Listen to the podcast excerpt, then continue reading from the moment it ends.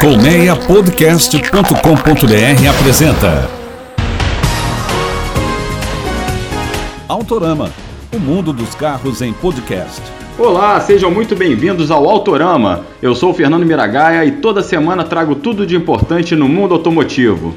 Lembrando que você pode escolher seu aplicativo preferido de podcast para ouvir o Autorama e os outros conteúdos do Colmeia Podcast, o rádio do seu tempo. Você pode ouvir pelo iPhone e também há várias maneiras de nos escutar nos aparelhos Android. Aproveite e faça sua avaliação, isso ajuda outras pessoas a encontrarem o nosso podcast. Bem, no programa de hoje a gente vai trazer uma entrevista bacana com Sérgio Pinheiro. Ele tem 57 anos, é morador do Rio, publicitário, trabalha com seguros, mas você entra no seu escritório em casa e tem um monte de coisa de carro um armário cheio de peças de carros, tem miniaturas de automóveis, cartazes de carros. E, gente, tem pendurado na parede dele um capô de Fusca, um capô de Fusca branco. É capô de Fusca mesmo, hein, gente? Sem maldade no coração. Então tem um capô de Fusca, muito bacana. Na garagem ele tem oito modelos antigos e três motos. Só que já passaram pela mão dele 40 carros clássicos. Ele tem história beça para contar e ele é fundador e presidente do VW Clube RJ, clube de colecionadores de modelos da marca alemã que faz encontros regulares na cidade maravilhosa. Ele vai falar do clube, de histórias curiosas envolvendo seus automóveis e dar dicas para quem acabou de comprar ou pensa em comprar um modelo antigo. Mas antes do bate-papo com o Sérgio, vamos dar aquela acelerada nas novidades do mundo automotivo. Autorama, o mundo dos carros em podcast. A Chevrolet apresenta a linha 2019 do Onix Joy, que é o modelo de entrada da marca no Brasil. Começa em R$ 44.590. Bem, nessa linha 2019, novo acabamento dos faróis, agora tem lentes escurecidas e molduras cromadas, lanternas com detalhe fumê, adesivo na coluna e novas calotas. Por dentro, os bancos têm novo revestimento, o passageiro central finalmente ganhou encosto de cabeça, encosto de cabeça e cinto de três pontos, não tinha, né? Era só para as pontas do banco de trás. Então agora o passageiro central é, agora pode correr menos riscos no acidente. Ar-condicionado, direção elétrica, vidros dianteiros e travas elétricos continuam com itens de série da linha Onix Joy. Lembrando que o motor para essa versão do Onix é 1.0 de 80 cavalos com álcool e esse Onix Joy é o que mantém a frente diferente do restante da linha. O restante da linha adotou um facelift e ele continua com o desenho antigo. Mas o Onix, o Onix tudo, né, toda a linha Onix é o carro mais vendido do país desde meados de 2015, quando desbancou o reinado de mais de duas décadas do Volkswagen Gol. O Onix continua firme e forte vendendo a beça. Bem, a Citroën acaba de lançar o C4 Cactus no Brasil. Ele é um utilitário esportivo que vai colocar que a marca está colocando para brigar no segmento mais acirrado do mercado. É para brigar com a HRV, Renegade, EcoSport, Creta, briga feia. Então, para isso eles colocaram um preço que, ao meu ver, é bem competitivo. O C4 Cactus começa, vai começar no Brasil em 69 mil reais na versão Live 1.6 com câmbio manual. Essa versão já tem ar-condicionado automático, direção elétrica, vidros elétricos nas quatro portas e usa um motor 1.6 aspirado de 122 cavalos com álcool e câmbio manual de 5 marchas. As versões mais caras vão usar é, as versões mais caras são a Shine, né, são chamadas de Shine, elas vão usar o motor THP Turbo de 173 cavalos, que é o queridinho de todo mundo. Esse motor é muito bom. Só que ela já tem preço a partir de 95 mil reais. Uma pena na linha, apesar de estar com um custo-benefício muito, muito atraente, é que os itens de segurança, como controle de estabilidade, tração e assistente a partida em rampas, só vão estar disponíveis na Fio 1.6 automática. Ela custa 80 mil reais. Assim mesmo, eu continuo achando que essa linha está com preço, um custo-benefício bem interessante. Se a Citroën trabalhar bem, vai conseguir é, é, vender bem. A questão é que esse é um grande momento, momento importante para a marca no Brasil. O modelo é produzido em Porto Real, no, exterior, no interior do estado do Rio, é, e é muito importante por quê? Porque a marca vive dias muito ruins em vendas no país. E se emplacar nesse segmento que está vendendo bem, tem um design bonito o carro, pode ser a redenção da Citroën no Brasil, ok? Lembrando que esse carro só chega em outubro de 2018. Chega daqui a pouco, mas eles já fizeram o lançamento. Por falar em Citroën, tem uma coisa bacana que a marca desenvolveu lá fora. A fabricante apresentou o Citroën, o C aí de olhar em inglês, né? Citroën. É, são os primeiros óculos desenvolvidos para eliminar enjoo. É isso mesmo. Você vai ali no banco de trás, né, na serra, aquele teu amigo dá mais braço duro, dá umas faz as curvas mais mais fortes, aí você fica enjoado. É, então esse óculos é justamente para minimizar é, é, o, o, esse efeito do, do enjoo, né? E não só para isso, também, segundo a Citroën, serve também para quem enjoa com manuseando muito smartphone ou com a tela do computador. Então, como é que funciona? Ele funciona de acordo com é, um princípio bem simples, né? Os óculos eles recriam a linha do horizonte por meio de um líquido colorido. E aí, e esse líquido é que vai resolver o conflito sensorial. É, esse líquido ele fica em movimento nos anéis que tem dispostos no óculos ao redor dos olhos e que vão recriar a linha do horizonte. Aí você, isso minimiza, é, não vai te dar o enjoo, né? Segundo a Citroën, isso minimiza o conflito sensorial que dá origem justamente ao enjoo.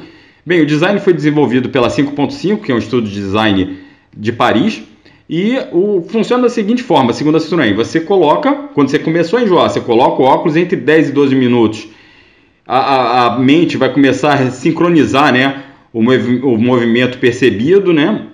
Os olhos vão se manter fixos em um objeto imóvel, se, pelo, pelo, pelo como funcionamento aqui do, do óculos, e como isso serve também para quem enjoa lendo o smartphone ou livro é, em movimento, no ônibus. Então, aí você vai passar, o, depois de 12 minutos, segundo a Citroën, já passa esse sintoma, você vai retirar o óculos e vai aproveitar o resto da viagem.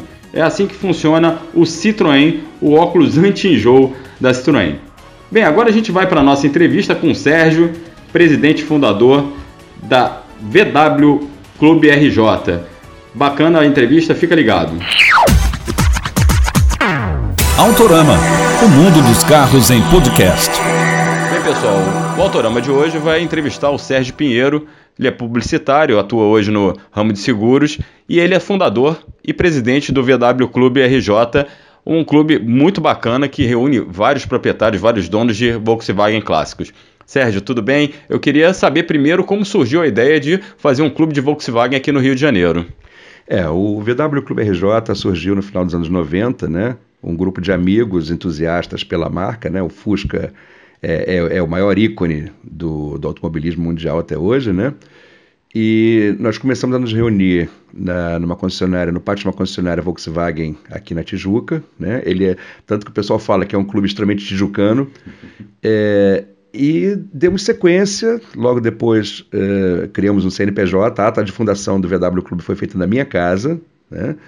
É, federamos o clube, somos ligados à Federação Brasileira de Veículos Antigos. Para quê? Para que nós pudéssemos conceder a placa preta de coleção, que hoje é um item bem, bem esperado e requisitado por aqueles que se empenham em manter seu carro nos padrões originais.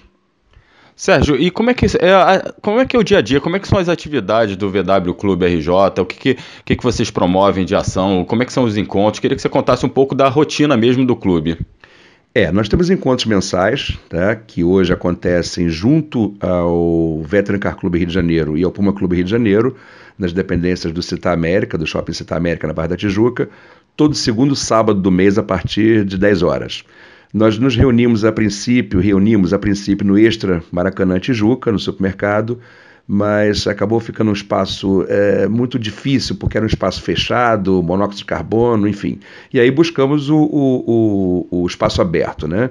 É, nos reunimos durante um tempo no Shopping Station Mall, e agora, já no terceiro mês, estamos indo para o Citar América junto ao Veteran Car Club.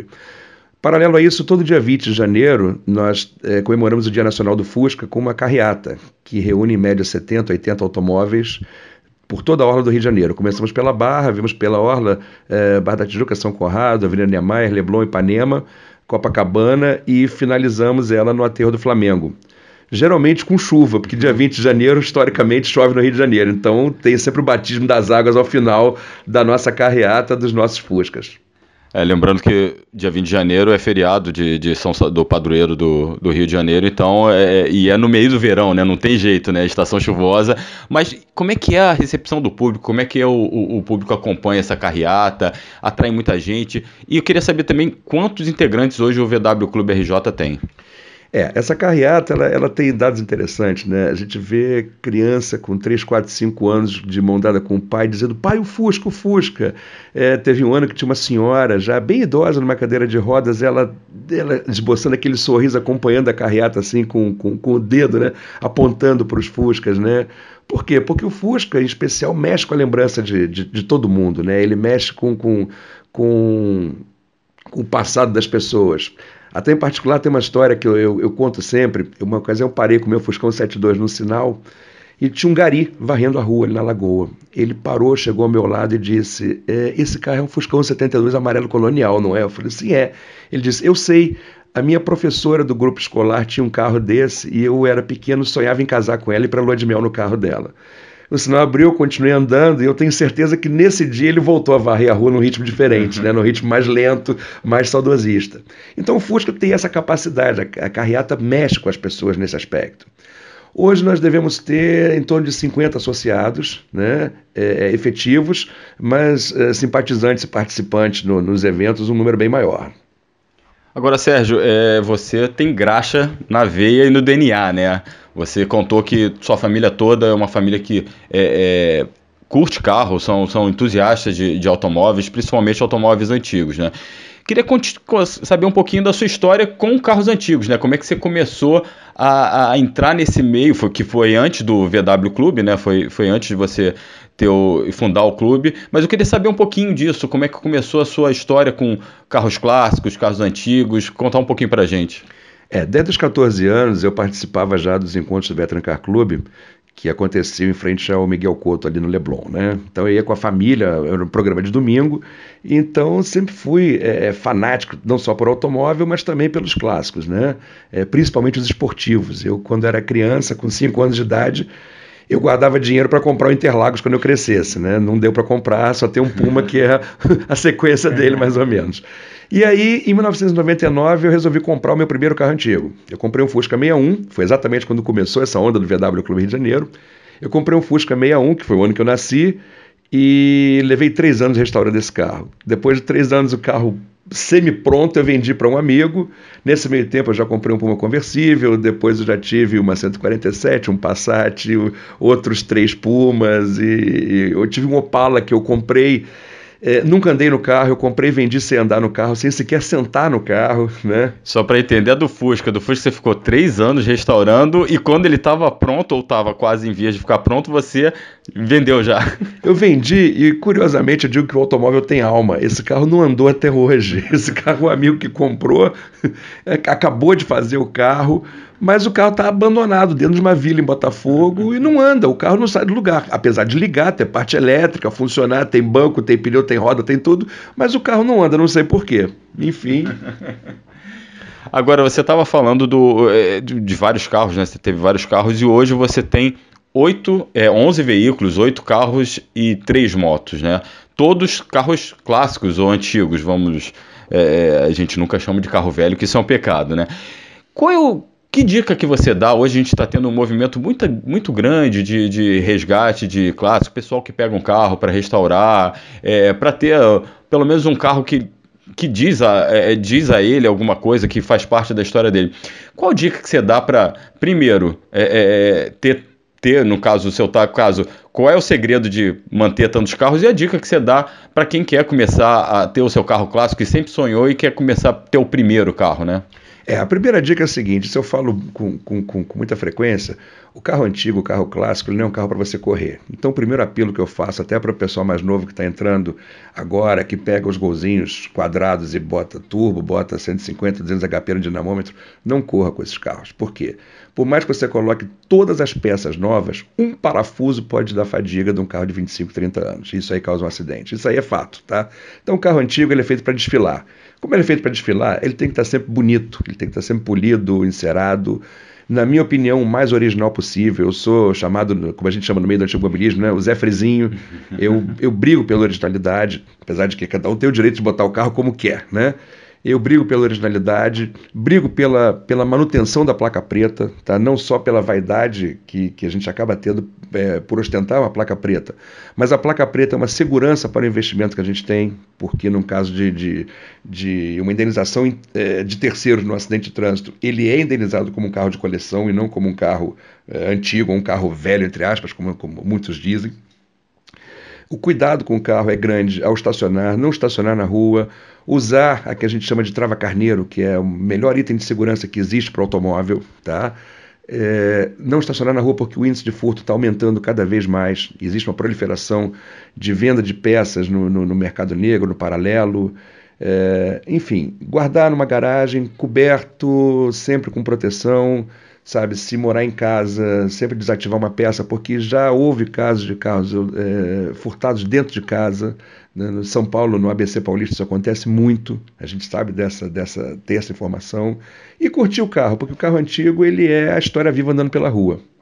E andar, né? Como você falou, né? Desfilar faz parte do, do de, da curtição do carro, né? É, o nome é automóvel, né? Não é auto fixo, né? Ele paga, ele, ele não paga, mas se fosse fixo ele pagaria IPTU, né? E não aquela que a gente chama da taxa do lixo, né? Que é só o seguro obrigatório anual.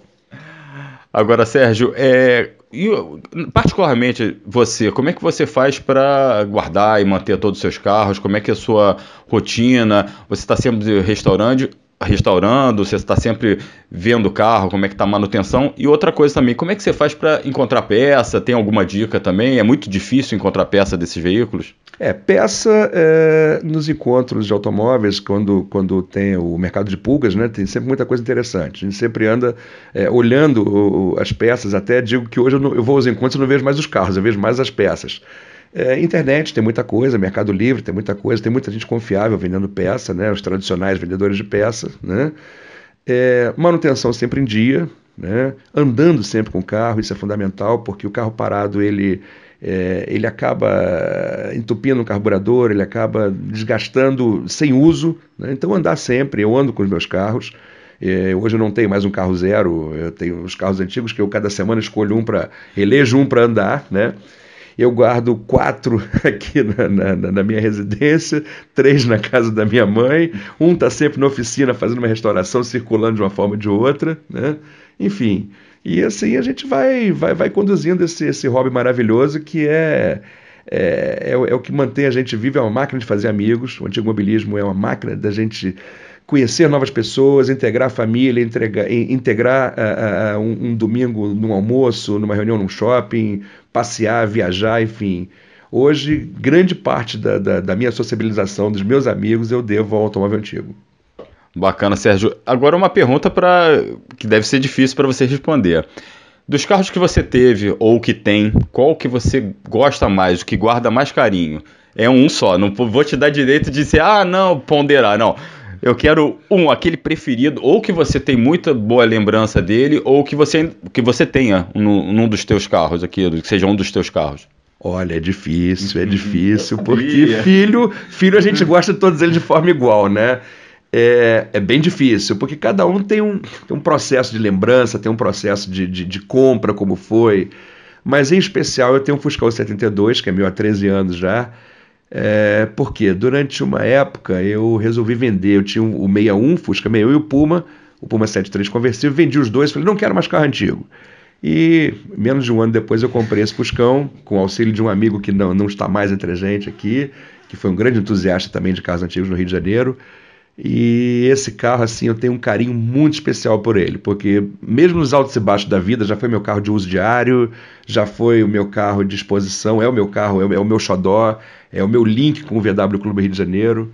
De vez em quando aparece uma super oferta nele, assim, daquelas irrecusáveis que você pensa, meu Deus, eu comprava uns três iguais a esse, mas não vai, não adianta que não vai. Esse é o xodó porque foi o carro do, do recomeço de vida. E um carro que você quer ter ainda, que você está nos seus planos de ter um carro. Ah, nossa, esse modelo eu ainda não tive, mas é aquele carro. Não, eu quero ter esse. A lista pode ter quantos? Pode ter, eu vou te deixar ter três, tá? É, é um número ímpar bacana, né? Três, três tá bom? Tá bom? Tá bom. Uma Paraty GLS 90 vermelha, um Gol GTS preto e um XR3 vermelho magenta 88, como eu tive um na época novo. Uhum. Agora, outra pergunta complicada para você responder também, vindo para o universo Volkswagen. Tirando, eu acho que o, o, Fusca, a Kombi, até o Carmanguia são carros muito emblemáticos dentro da, da, da, do Volkswagen Brasil, assim, a gente pensando em Volkswagen Brasil, claro, mundial também, mas especialmente no Brasil. Tirando esses três carros, algum carro que você acha que seja marcante na história da Volkswagen? Olha, o Carmanguia TC é um carro que ele é um projeto brasileiro, né? É um projeto é, associado, entre aspas. Ao... Olha, eu tinha excluído, eu tinha incluído o Carmanguia para você não, como emblemático, mas eu vou deixar você contar, vamos lá. É, não, porque o TC, na verdade, ele não é considerado um Carmanguia, né? Carmanguia uhum. a gente tem o, o, o, antigo, que é o original alemão. O TC é um projeto brasileiro, né? E é um carro assim fantástico, porque todo mundo olha para ele e associa um Porsche, hum. né? A ideia de que ele é um Porsche, né? De que ele é uma réplica de um Porsche, não é. É um carro que foi muito largado durante o tempo, foi muito desvalorizado. Hoje ele começa a ressurgir, né? Uh, a Brasília, que é um projeto também nacional, é, bem, bem, bem popular. A Variant 2, que é um carro muito interessante, é um carro com a suspensão do Passat, a mecânica Boxer 1700, muito gostoso de andar, que também foi largado durante muito tempo. Enfim, a Volkswagen tem esses ícones maravilhosos, né? Teve o Passat TS, que é um carro que encantou as gerações, é um carro que infelizmente matou muito muita rapaziada na época dele, que era um carro muito perigoso, muito rápido, muito ágil. Enfim, é, a Volks foi esse, esse é, é, essa mola mestra de, de, de, grandes marcas, né? de, grandes, de grandes modelos brasileiros. Bacana, Sérgio. Queria te agradecer. Sucesso aí com o VW Clube RJ, muitos encontros pela frente, muitos carros também aí para sua coleção. Se Deus quiser, a gente está sempre junto aí. Mais uma vez reitero para convidar o pessoal a comparecer no segundo sábado do mês no, no Shopping Citar América, na Barra da Tijuca, a partir das 10 horas, que é, é um espetáculo de antigo mobilismo. Hoje são três clubes reunidos com, com, com itens maravilhosos, com uma boa música, um bom local. É isso aí, gente. A gente conversou com Sérgio Pinheiro, presidente do VW Clube RJ. E aí, próximo programa, a gente tem uma nova entrevista aqui sobre tudo do mundo automotivo. E assim a gente se despede de mais um Autorama. Lembrando que você pode nos seguir no Twitter, Autorama Podcast, ou no meu Twitter pessoal também, Miragaia com Y no final. E a gente, no próximo episódio, mais informações, mais curiosidades e sempre uma entrevista bacana. E lembro também que você pode ouvir com seu aplicativo de podcast preferido os demais episódios do Autorama e os diversos outros conteúdos do colmeiapodcast.com.br, o rádio do seu tempo. Tem muita coisa legal, hein, gente? Olha, quer saber um pouquinho dos bastidores, do esporte, tendências, novidades, mas dos bastidores mesmo? É no Negócio Esporte, o primeiro talk show sobre marketing esportivo do país. Os jornalistas Sérgio Carvalho e Alexandre Caralta conversam com executivos da área sobre novidades, tendências e polêmica dessa indústria tão próxima do nosso dia a dia. A cada semana você ouve uma nova entrevista lá no Negócio Esporte, ok? Fica ligado. Gente, muito obrigado, até a próxima, obrigado pela audiência. Participem, mandem sugestões, ok? Até a próxima. Autorama, o mundo dos carros em podcast. Uma produção colmeiapodcast.com.br. Colmeia Podcast, o rádio do seu tempo.